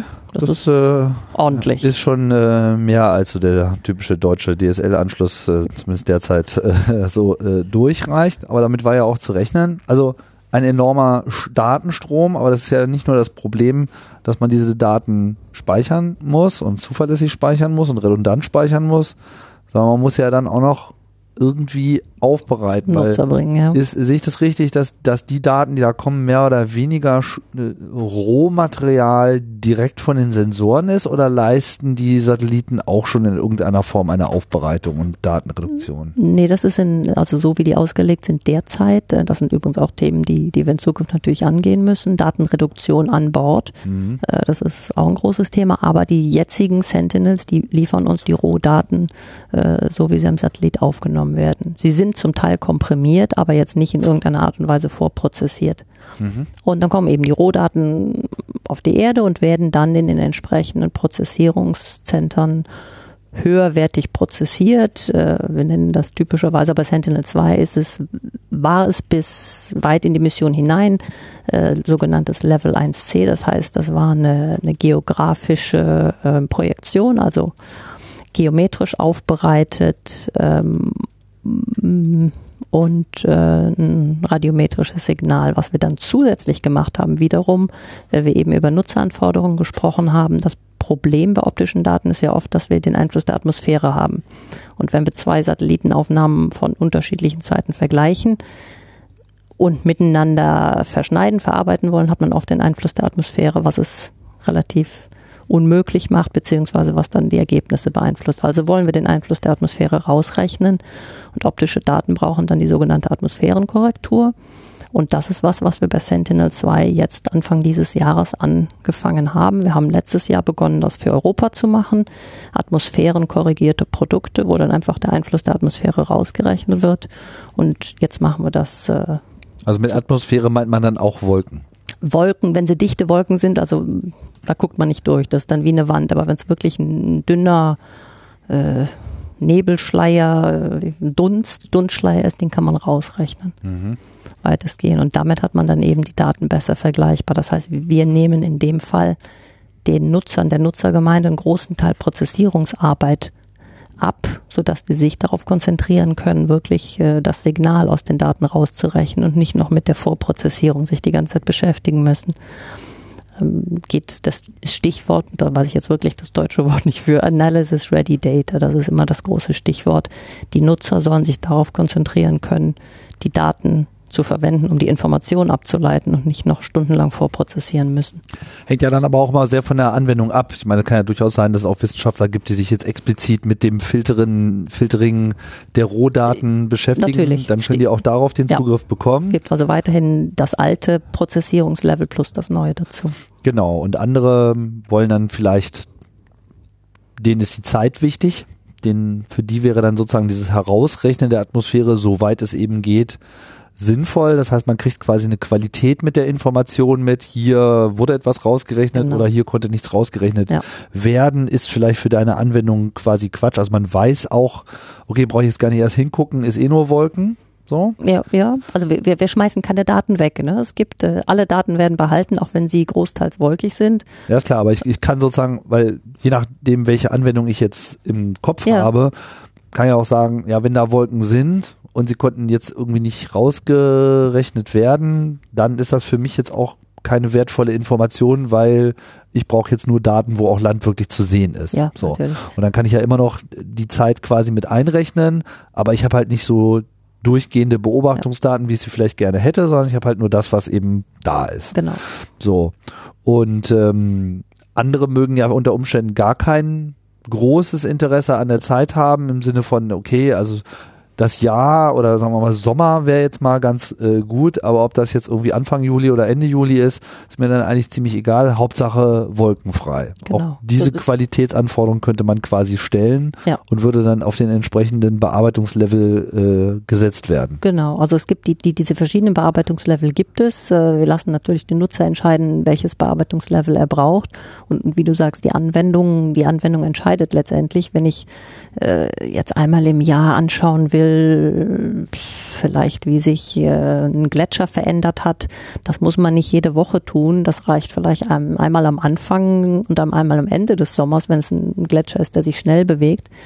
Ähm, wo es sehr kritisch ist, dass man eine hohe zeitliche Auflösung hat, ist in dem gesamten landwirtschaftlichen Bereich. Also da, wo im Frühjahr was ausgesät oder vielleicht schon im Winter was ausgesät wurde, was dann im Verlauf des Frühjahrs wächst, ähm, wenn dann eben die Ernte kurz bevorsteht oder die Ernte da ist. Das sind alles so kurze Zeitspannen, wo landwirtschaftliche Flächen eben dann sich schnell verändern. Da will man gezielt Satellitenaufnahmen haben. Und da ist es auch, wo eben Sentinel-2-Daten genutzt werden, um äh, ja, landwirtschaftliche Klassifikationen zu machen. Es ist heute möglich, ähm, Anbauprodukte voneinander unter zu unterscheiden, die man früher nicht unterscheiden konnte. Zum Beispiel äh, Sonnenblumenfelder von äh, Soja oder verschiedene Getreidesorten automatisiert voneinander zu unterscheiden. Das war vor Jahren noch nicht möglich, weil man A, die räumliche Auflösung nicht hatte und B, die spektrale Information nicht hatte. Dadurch, dass man ja alle fünf Tage theoretisch jetzt eine Aufnahme hat, zusammen mit der räumlichen und spektralen Auflösung, erlaubt uns eine viel genauere Klassifikation, was wächst da jetzt genau an der Erde.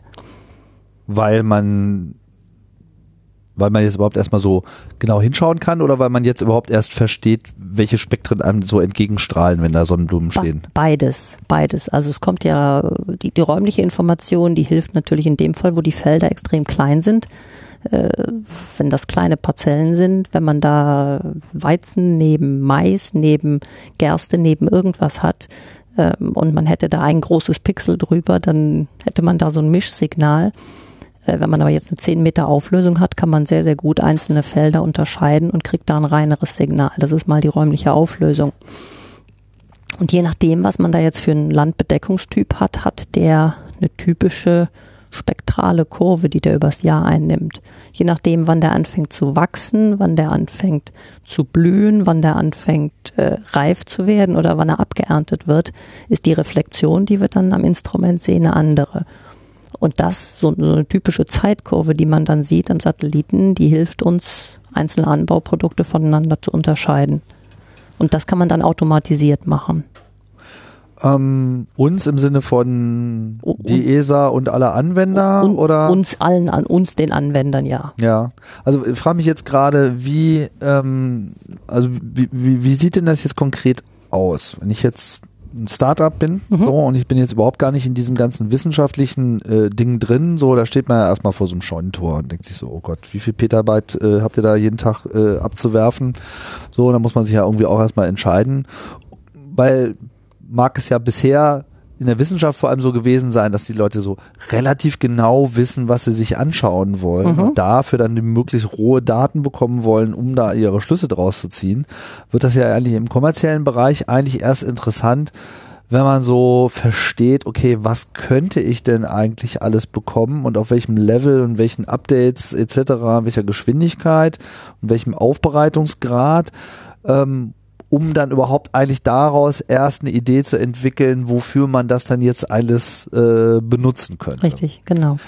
Was für Portale existieren jetzt so und wie kommt man ran an diese Daten? Also es gibt natürlich jede Menge Portale. Was ich empfehlen kann, ist über den Datenzugang äh, der ESA oder des Copernicus-Programms zu gehen unter sentinels.copernicus.eu oder auch über das Copernicus-Portal der EU, also copernicus.eu. Von da gibt's dann alle weiteren Wege, wo dann eben, speziell wenn man auf das zweitgenannte, auf das Portal der, der EU geht, kommt man dann auch zu den Copernicus-Diensten und da findet man nicht nur den Link zu den Daten und zu den Diensten und den Informationsprodukten, sondern eben auch noch alle möglichen Anwendungsbeispiele ähm, und, und weitere Verwendungsmöglichkeiten. Das heißt, da kann man sich informieren, welche Daten gibt es, welche Daten brauche ich für eine spezielle Anwendung und wenn man dann wirklich an die Daten ran möchte. Die Daten sind alle online verfügbar, da registriert man sich. Auf dieser sentinels.copernicus.eu sind die entsprechenden Links und das dauert ein paar Minuten und dann hat man entweder ein grafisches Interface oder ein API oder man programmiert sich was und kann die Daten dann, auf die Daten dann zugreifen, so wie man es möchte. Entweder gezielt mit einem grafischen Interface suchen, filtern und die Daten dann eben entweder produktweise oder batchweise runterladen. Das wäre jetzt mal der Primärzugang, so wie die Daten äh, in ersten Zugang in, in dieser ESA EU bereitgestellten Infrastruktur zur Verfügung stehen. Dann dadurch, dass die Daten frei zur Verfügung stehen, werden die ja weiterverteilt. Es gibt ja viele, die äh, die Daten eben nochmal sich eigene Daten Replika, sage ich mal, aufbauen. Das sind zum Beispiel unsere Mitgliedsländer, die sagen, ich lade mir die sage ich jetzt mal in dem Fall Deutschen oder was weiß ich, die Franzosen sagen, ich lade mir die französischen Daten runter und verschneide die mit meinen nationalen Daten, Katasterdaten, mit Daten meiner anderen Satelliten. Ich stelle die zum Beispiel in einer nationalen Projektion zur Verfügung. Also ich, ich gebe also einen weiteren Wert in diese Daten hinein, indem ich sie mit anderen Daten gruppiere. Das heißt, da werden die Daten dann nochmal zum Teil dupliziert und eben für die nationale Nutzergemeinschaft zur Verfügung gestellt. Äh, das machen viele unserer Mitgliedsländer, um eben den nationalen Nutzern, sei es öffentlicher Hand oder auch kommerziellen Nutzern, noch einen Zusatzdienst zur Verfügung zu stellen. Ich denke jetzt gerade so an solche Projekte wie OpenStreetMap, so quasi die Wikipedia für die äh, Landkarten. Mhm. Gibt es auf der Ebene mit solchen Open Source Projekten schon direkte Kooperation, weil gerade so dieses der Satellitenblick auf die Erde war ja lange Zeit eben kommerziell verschlossen so, Ja. und war nur auf solche Datenspenden angewiesen. Im Prinzip müsste man ja hier mehr oder weniger mal den kompletten Erdball auch abholen können. Kann man absolut und das findet auch statt. Also das ist nichts, was wir jetzt äh, aktiv anstoßen würden, weil du jetzt gerade sagst, Kooperationsübereinkommen, die Daten sind ja da. Ja. Äh, und das passiert auch. Ähm, die Daten werden abgeholt, die Daten werden in bestehende Dienste integriert. Äh, man findet die aller Orten. Es gibt auch Ja, ich meine, ich frage jetzt gerade deshalb, weil äh, wenn jetzt so kleine Inseln rausgenommen werden, die Mhm. will man natürlich in Kartenmaterial dann schon haben. Also äh, hat man dann auch die kleinen Inseln vielleicht dann doch irgendwann mal eingeschaltet? Also stellt Sentinel 2a sicher, dass es im Prinzip auch AA und- zumindest ja. in einem bestimmten Abstand komplette Bilder gibt und auch mal vielleicht der komplette Atlantik einfach auch mal mitgenommen wird, um da Also einfach komplette Bilder zu haben. Atlantik nicht, aber die, die kleineren Inseln, die haben wir auch äh, weitestgehend, äh, wenn da Menschen wohnen, zum Beispiel, ich sag mal, ein Felsen irgendwo, der auch zu klein ist, dass er auftauchen würde in der Auflösung, den nehmen wir jetzt nicht mit auf, aber speziell, wenn da Menschen wohnen, das So haben wir Pitcairn Islands, äh, klein, genau, wir haben äh, weit ab vom Schuss. Genau, wir haben kleinere Inseln, haben wir weitestgehend jetzt mit reingenommen. Die nehmen wir auf, aber ähm, aufgrund der, der Aufnahmekapazität des ganzen operationellen Szenarios, wie groß ist der Rekorder, wie viel Daten können wir runterspielen, wie viel Daten können wir auch, wollen wir auch prozessieren.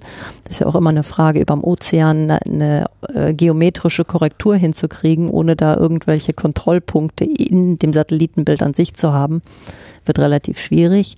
Das machen wir nicht. Ähm, aber alles das, was, was Land beinhaltet, ich sag mal, mehr oder weniger größere Substanz an Land, das ist an Daten da. Jetzt haben wir irgendwie enorme Datenmengen. Mhm. So. Kann man sich alles angucken. Und man kann natürlich auch darauf warten, bis irgendjemand daherkommt und eine interessante Anwendung hat.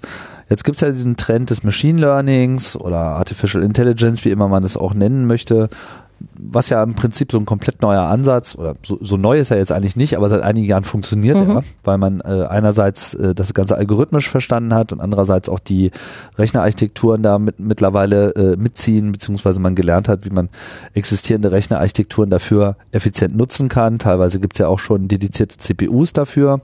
Wird sowas ähm, jetzt von der ESA auch schon gemacht, dass man einfach mal guckt, so, wir wissen zwar nicht so genau, worauf wir jetzt schauen, aber wir füttern das jetzt hier einfach mal äh, so in die Maschine rein und vielleicht finden wir ja irgendwas, was wir noch gar nicht wussten, dass wir danach gesucht haben.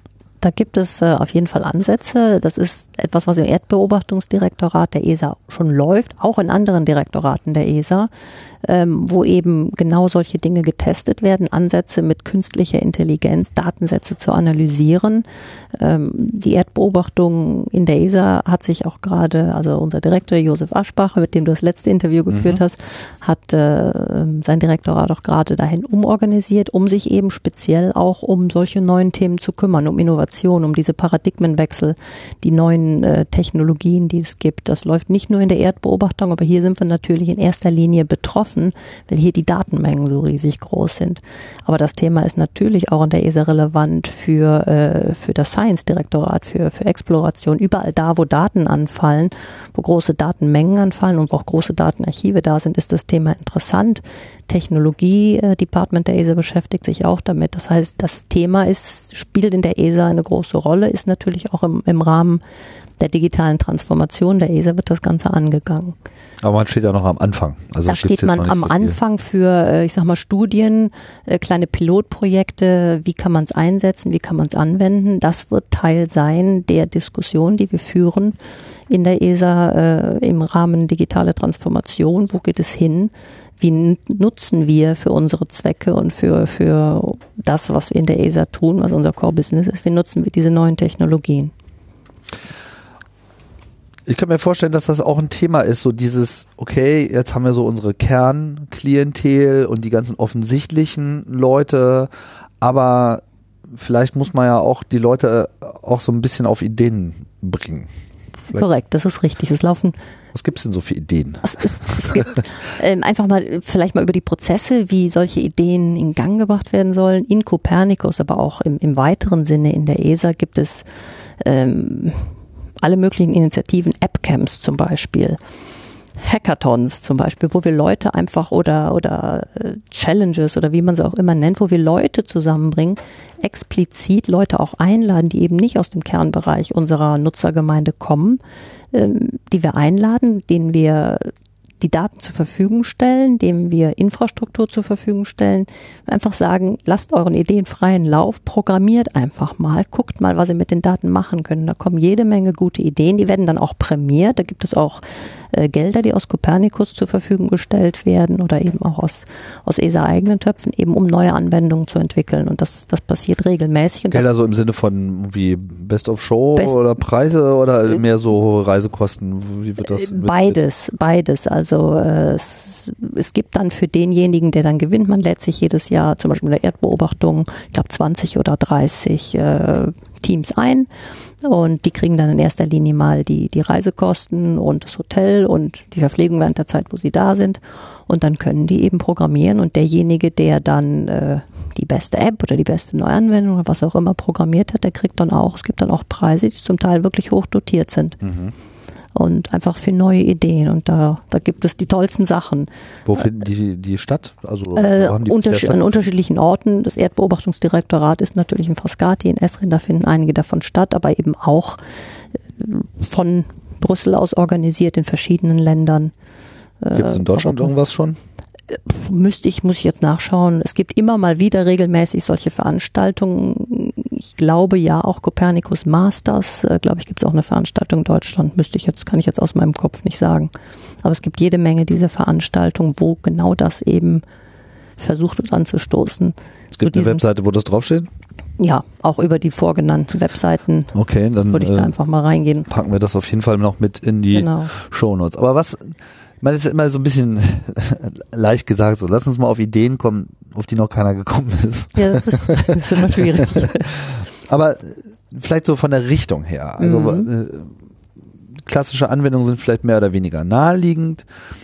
Gab es jetzt schon Beispiele oder würde jetzt so aus dem Stand irgendwas einfallen, so eine Richtung, wo man vielleicht mal hinschauen sollte, wo man glaubt, ähm, müssten eigentlich Schätze liegen, aber man weiß noch nicht genau wo.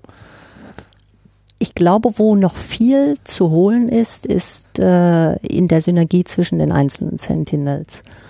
Es gibt ja immer diese traditionellen Anwendergemeinden, die da darauf spezialisiert sind, sich mit Radardaten zu beschäftigen oder mit optischen Daten oder eben nicht in der hohen räumlichen, aber in der mittleren räumlichen Auflösung, dafür global. Ähm, wenn man, ich denke, vieles liegt noch verborgen darin, dass man eben bestimmte Systeme mit den verschiedenen Sentinel-Daten füttert. Das wird zum Teil gemacht, aber ich denke, da, da liegt noch jede Menge, jede Menge Spielraum drin. Wenn man zum Beispiel dran denkt, man verschneidet Sentinel-2 und Sentinel-3-Daten. Der Sentinel-2 bietet einem eine hohe spektrale Auflösung, eine hohe räumliche Auflösung. Der Sentinel-3 bietet einem in ein bis zwei Tagen eine globale Abdeckung mit ebenfalls einer hohen Spektralauflösung, die sehr ähnlich ist dem Sentinel-2 und eine wahnsinnsräumliche Auflöse mit äh, 2000 Kilometern. So, wenn man jetzt anfängt, die Daten miteinander zu verschneiden, kann man es am Ende schaffen, neue, sozusagen eine erhöhte, eine erhöhte Frequenz mit gleichzeitig einer äh, spektralen Auflösung zu kombinieren und damit eben Fragestellungen vielleicht anzugehen, die man bis heute nicht beantworten kann, die in, einem höheren, in einer höheren zeitlichen Frequenz aufgelöst sind, die wir allein mit Sentinel-2 nicht packen, weil einfach, äh, ja, weil die fünf Tage vielleicht noch zu lang sind. Mit Sentinel-3 alleine nicht, weil die räumliche Auflösung nicht reicht. Dass man einfach Kombination in Kombination könnte man das Ganze angehen. Ein spannendes Thema ist natürlich auch äh, der ganze Bereich Biomasse. Ähm, wir sehen natürlich, was an der Oberfläche ist, aber wir gucken nicht unbedingt in, in die 3D-Struktur rein.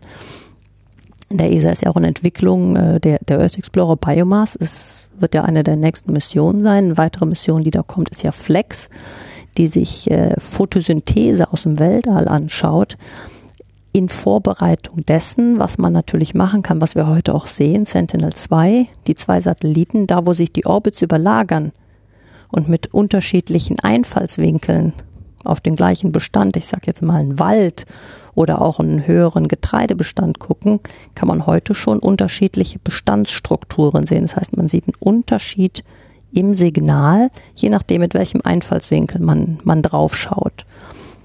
in dem Bereich gibt es sicherlich auch neue Anwendungen. Wir werden zum Beispiel jetzt öfters schon mal, wurde ich gefragt, als ich für Sentinel 2 noch gearbeitet habe, warum wartet ihr mit dem Launch von Sentinel 2C so lange? Bringt den doch mit in den Orbit. Lasst den doch nicht, wartet doch nicht, bis der A ausfällt, um C zu launchen. Wir haben jede Menge Anwendungen. Wenn ihr die drei oder vielleicht sogar vier in einen Orbit packt, habt ihr natürlich eine viel höhere Wiederholrate. Oder man könnte sie auch im Orbit kurz hintereinander packen, dass man sagt, ja, man guckt sich das Signal an, wie sich das innerhalb von 10, 15 Minuten verändert. Mhm. Einfach so Dynamiken an der Erdoberfläche, die wir heute gar nicht fassen können. Also ich glaube, da ist noch jede Menge Spielraum. Äh, ist die Frage, ob der finanzielle Spielraum auch da ist, äh, so viele Satelliten gleichzeitig zu betreiben. Das, das war jetzt das extremste Beispiel ja. am Ende, wo wir den, den Launchplan ändern, aber ich glaube, dass noch jede Menge Signale wirklich in den Daten stecken, die heute einfach noch gar nicht angedacht sind. Ist denn bei diesen Hackathons vielleicht irgendwie, ich bin jetzt so ein bisschen auf der Suche nach einem Beispiel, wo, wo schon mal irgendwie äh, ein anderes Ergebnis geliefert wurde, als man vielleicht äh, gedacht hat oder überhaupt irgendwie sich dieser andere Blick auf die Daten auch schon mal so konkret in irgendetwas geäußert hat. Schönes Beispiel von einer Anwendung. Ähm, war oder von einem von einer Überraschung auch für eine kommerzielle Firma, mit denen ich in Frankreich gesprochen habe. Die waren, äh, die wurden unter Vertrag genommen, weil sie einer einer Gemeinde an der Atlantikküste Daten liefern sollten, wo die äh, am besten ihre Fischereiflotten hinschicken sollten, wo denn die Möglichkeit besteht, äh, wo, wo die Fischwärme sein könnten oder wo sie eben nicht sein könnten, weil die scheinbar das Problem hatten, dass sie ein bestimmtes Algenwachstum hatten vor der Küste zu bestimmten Zeiten des Jahres, was von der Wassertemperatur abhing. Und diese Firma hat das dann gemacht, hat angefangen, diese Daten auszuwerten, also Wassertemperatur, hat sich die Sentinel-2-Daten dazu geholt, geholt, um die Qualität äh, des Wassers sich auch anzuschauen.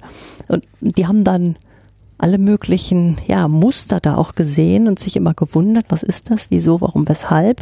Und dann stellte sich plötzlich heraus, das Ganze hatte mit den ähm, Kläranlagen zu tun, die zum Teil das Wasser da ins Meer abgelassen hatten und die haben das Ganze auch mit Katasterdaten verschnitten und dann waren Kläranlagen zum Teil an anderen Stellen und man konnte sehen, wie das Wasser, was aus Kläranlagen rauskam, eigentlich in eine ganz andere Richtung ging, als man ursprünglich angenommen hat. Das heißt, dieses Ökosystem, was der Mensch dann beeinflusst hat, was dann wiederum den Menschen zurück beeinflusst, weil da Algenblüte entsteht, die Fischwärme woanders hingehen, ähm, die Fische werden von den Algen verdrängt. Genau, die Fische mhm. gehen da nicht hin, wenn da, wenn da Algen sind. Scheinbar ne, gefällt denen das nicht, schwimmen ja. woanders. Und äh, die Fischereiflotte wusste jetzt nicht, wo finden wir jetzt Fische, wo können wir jetzt fischen gehen. Also dieses System, wie das dann zusammenhing und sind dann vom Thema Fischen aufs Thema Kläranlagen gekommen. Das fand ich so ein Beispiel, wo wir gesagt haben, wow, und dann haben wir direkt eine wissenschaftliche Anwendung entwickelt und Gewässerqualität.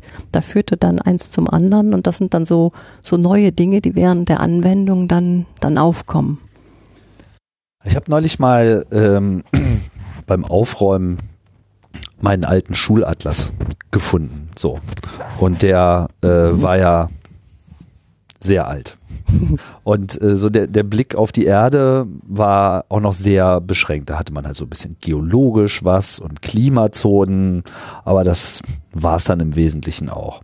Was mir eigentlich so ein bisschen fehlt heute, ist so eine Art Kinderatlas, wo man halt einfach auch einen anderen Blick hat. Weil es gab natürlich immer mal wieder so kleine Ausrisse. So hier haben wir ein Gewerbegebiet und mhm. hier haben wir irgendwie, was weiß ich, so eine äh, Flussdelta. Es gab immer mal wieder so kleine Beispiele, wie viel Variabilität quasi in der Welt eigentlich ist.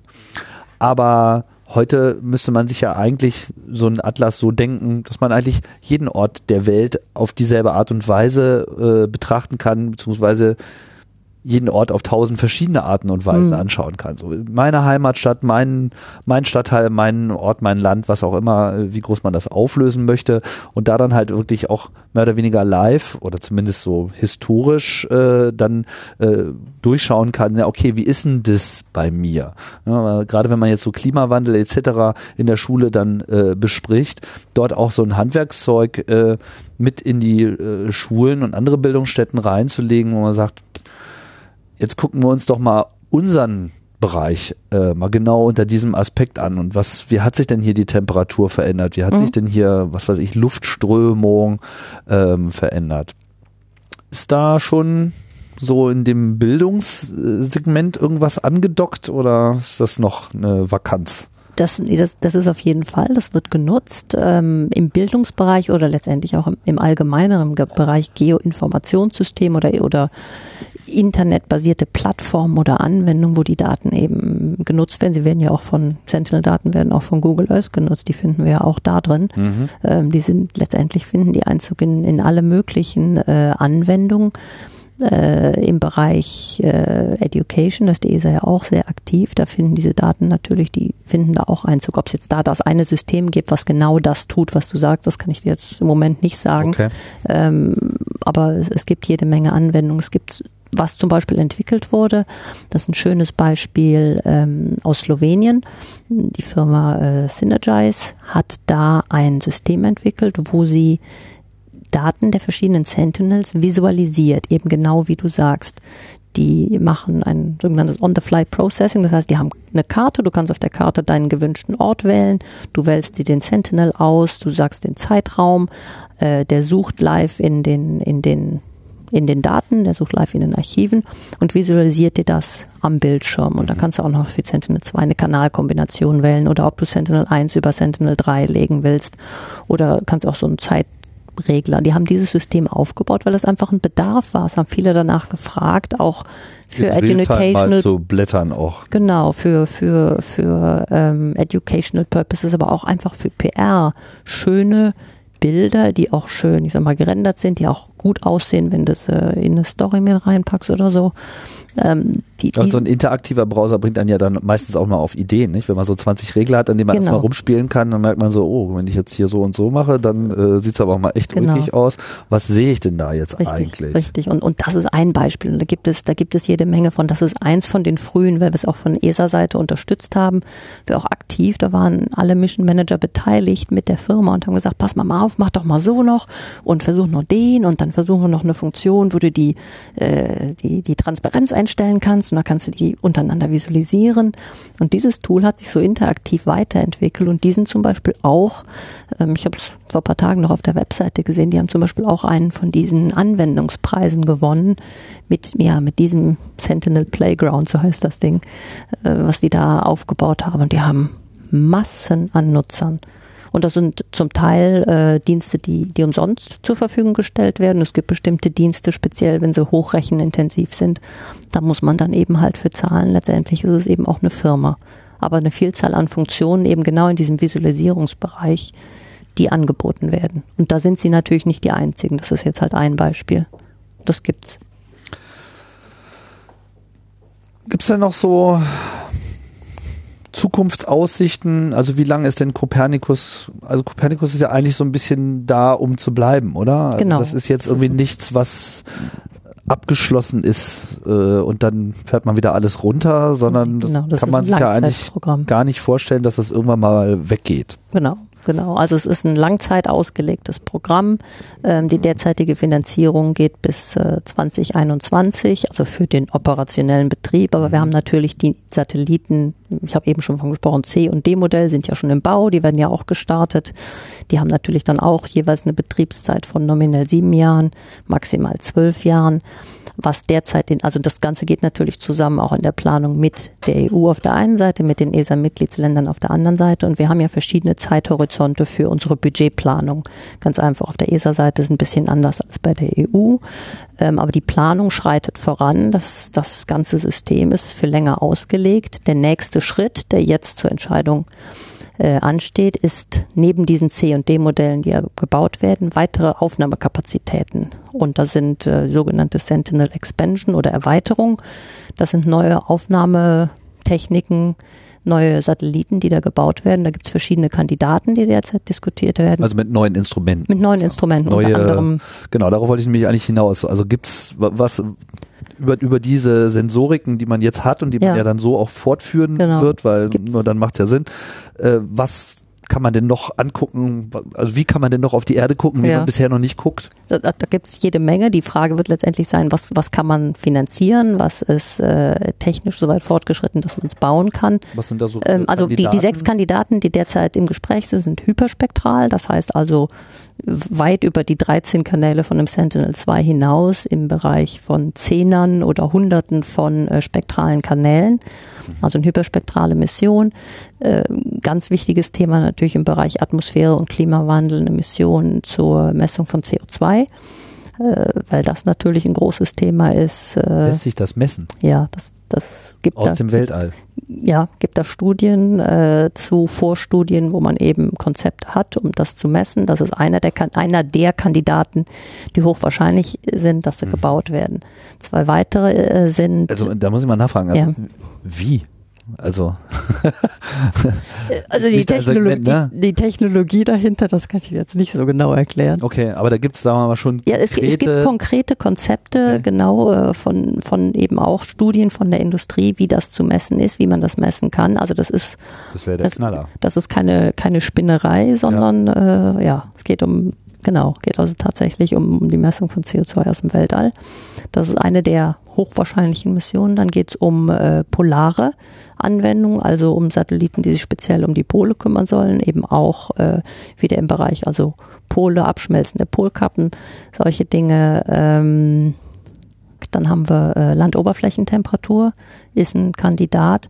Das ist was, was wir heute äh, mit Sentinel 3 mit einer Auflösung von 300 Metern natürlich Daten haben, aber mit einer höheren Auflösung ein thermales Instrument, wie es heute zum Beispiel auf Landsat fliegt, äh, mit wirklich thermal mit Temperaturmessungen in einem Auflösungsbereich zwischen 10 und 30 Metern haben wir noch nicht. Mhm. Ähm, das ist einer der Kandidaten, dann eben die Polarregionen. Ähm, und dann weitere ist eben diese polar- und ozeanischen Topografien und der letzte, den ich. Also auf den Meeresuntergrund äh, schauen. Nee, auf, auf äh, letztendlich auf die, auf die Eisbedeckung auch an den ah. Polen. Also letztendlich um die Thematik Eis, abschmelzende Polkappen und so weiter. Und äh, der letzte, der sechste, ist ein L-Band, also ein Radar wieder im L-Band äh, für landwirtschaftliche, forstwirtschaftliche Anwendungen. Weil ein L-Band, wir haben ja Sentinel 1 ist ein C-Band ein L-Band wäre ein schönes, schönes Komplement dazu, dass man eben noch andere Dinge, Bestandsstruktur und so weiter sich anschauen L ist kann. eine höhere Frequenz. Ja. ja. Und Größ, größere Wellen. Schaut man ja. auch, gibt es überhaupt eine Möglichkeit, in die Ozeane zu schauen? In, im Sinne von Nach oberflächennah, so weit rein, nee. Aber nicht. Wasser ist einfach schwierig. Ja, Wasser, Wasser ist einfach schwierig in dem Bereich. Was, was man natürlich indirekt ableiten kann, was man natürlich sieht, sind Oberflächentemperaturen. Wir haben SMOS, äh, Ocean Salinity, also äh, Salzgehalt der Meere. Äh, mit Sentinel 1 kann man ableiten Windgeschwindigkeit, Wellen, äh, Höhen, Tiefen, Höhe des Meeresspiegels an sich. Von diesen indirekten Parametern können wir natürlich jede Menge Rückschlüsse ziehen äh, auf die Dynamik im Ozean, auf eine Wärmeverteilung, All diese Dinge kann man natürlich sehen, aber ich sage mal, messen bis in die tiefe Tiefe des Ozeans, da, da sind wir noch nicht. Okay.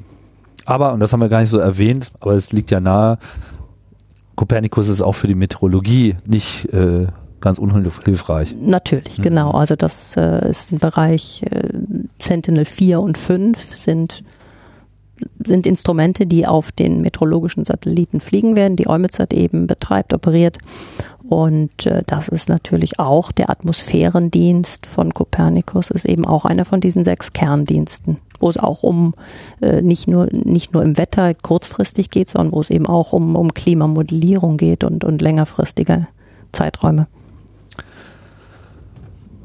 Ja, Bianca, jetzt haben wir eigentlich, glaube ich, alles ganz gut zusammengefegt. Gibt es noch irgendeinen Bereich, den wir sträflich vernachlässigt haben oder wo es noch irgendwas äh, hinzuzufügen gibt? Oder hast du noch eine persönliche Anmerkung?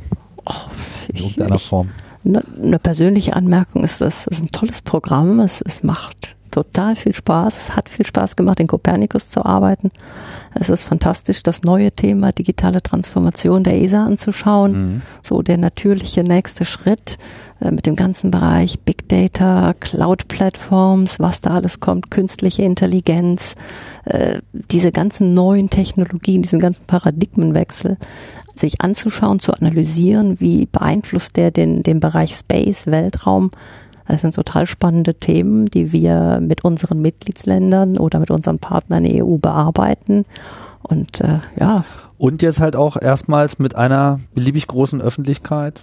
Wer also Interesse hat, sich mal dieses schier äh, unermesslichen äh, Datenbestands anzunehmen. Man kann hier auf alle möglichen Ideen kommen und es ist jetzt vor allem nicht nur so irgendwie mal theoretisch in der Zukunft, sondern es ist die Realität. Die Daten sind da, man kann sie sich runterladen, man kann drauf berechnen, was man lustig und launig ist und das ist doch super.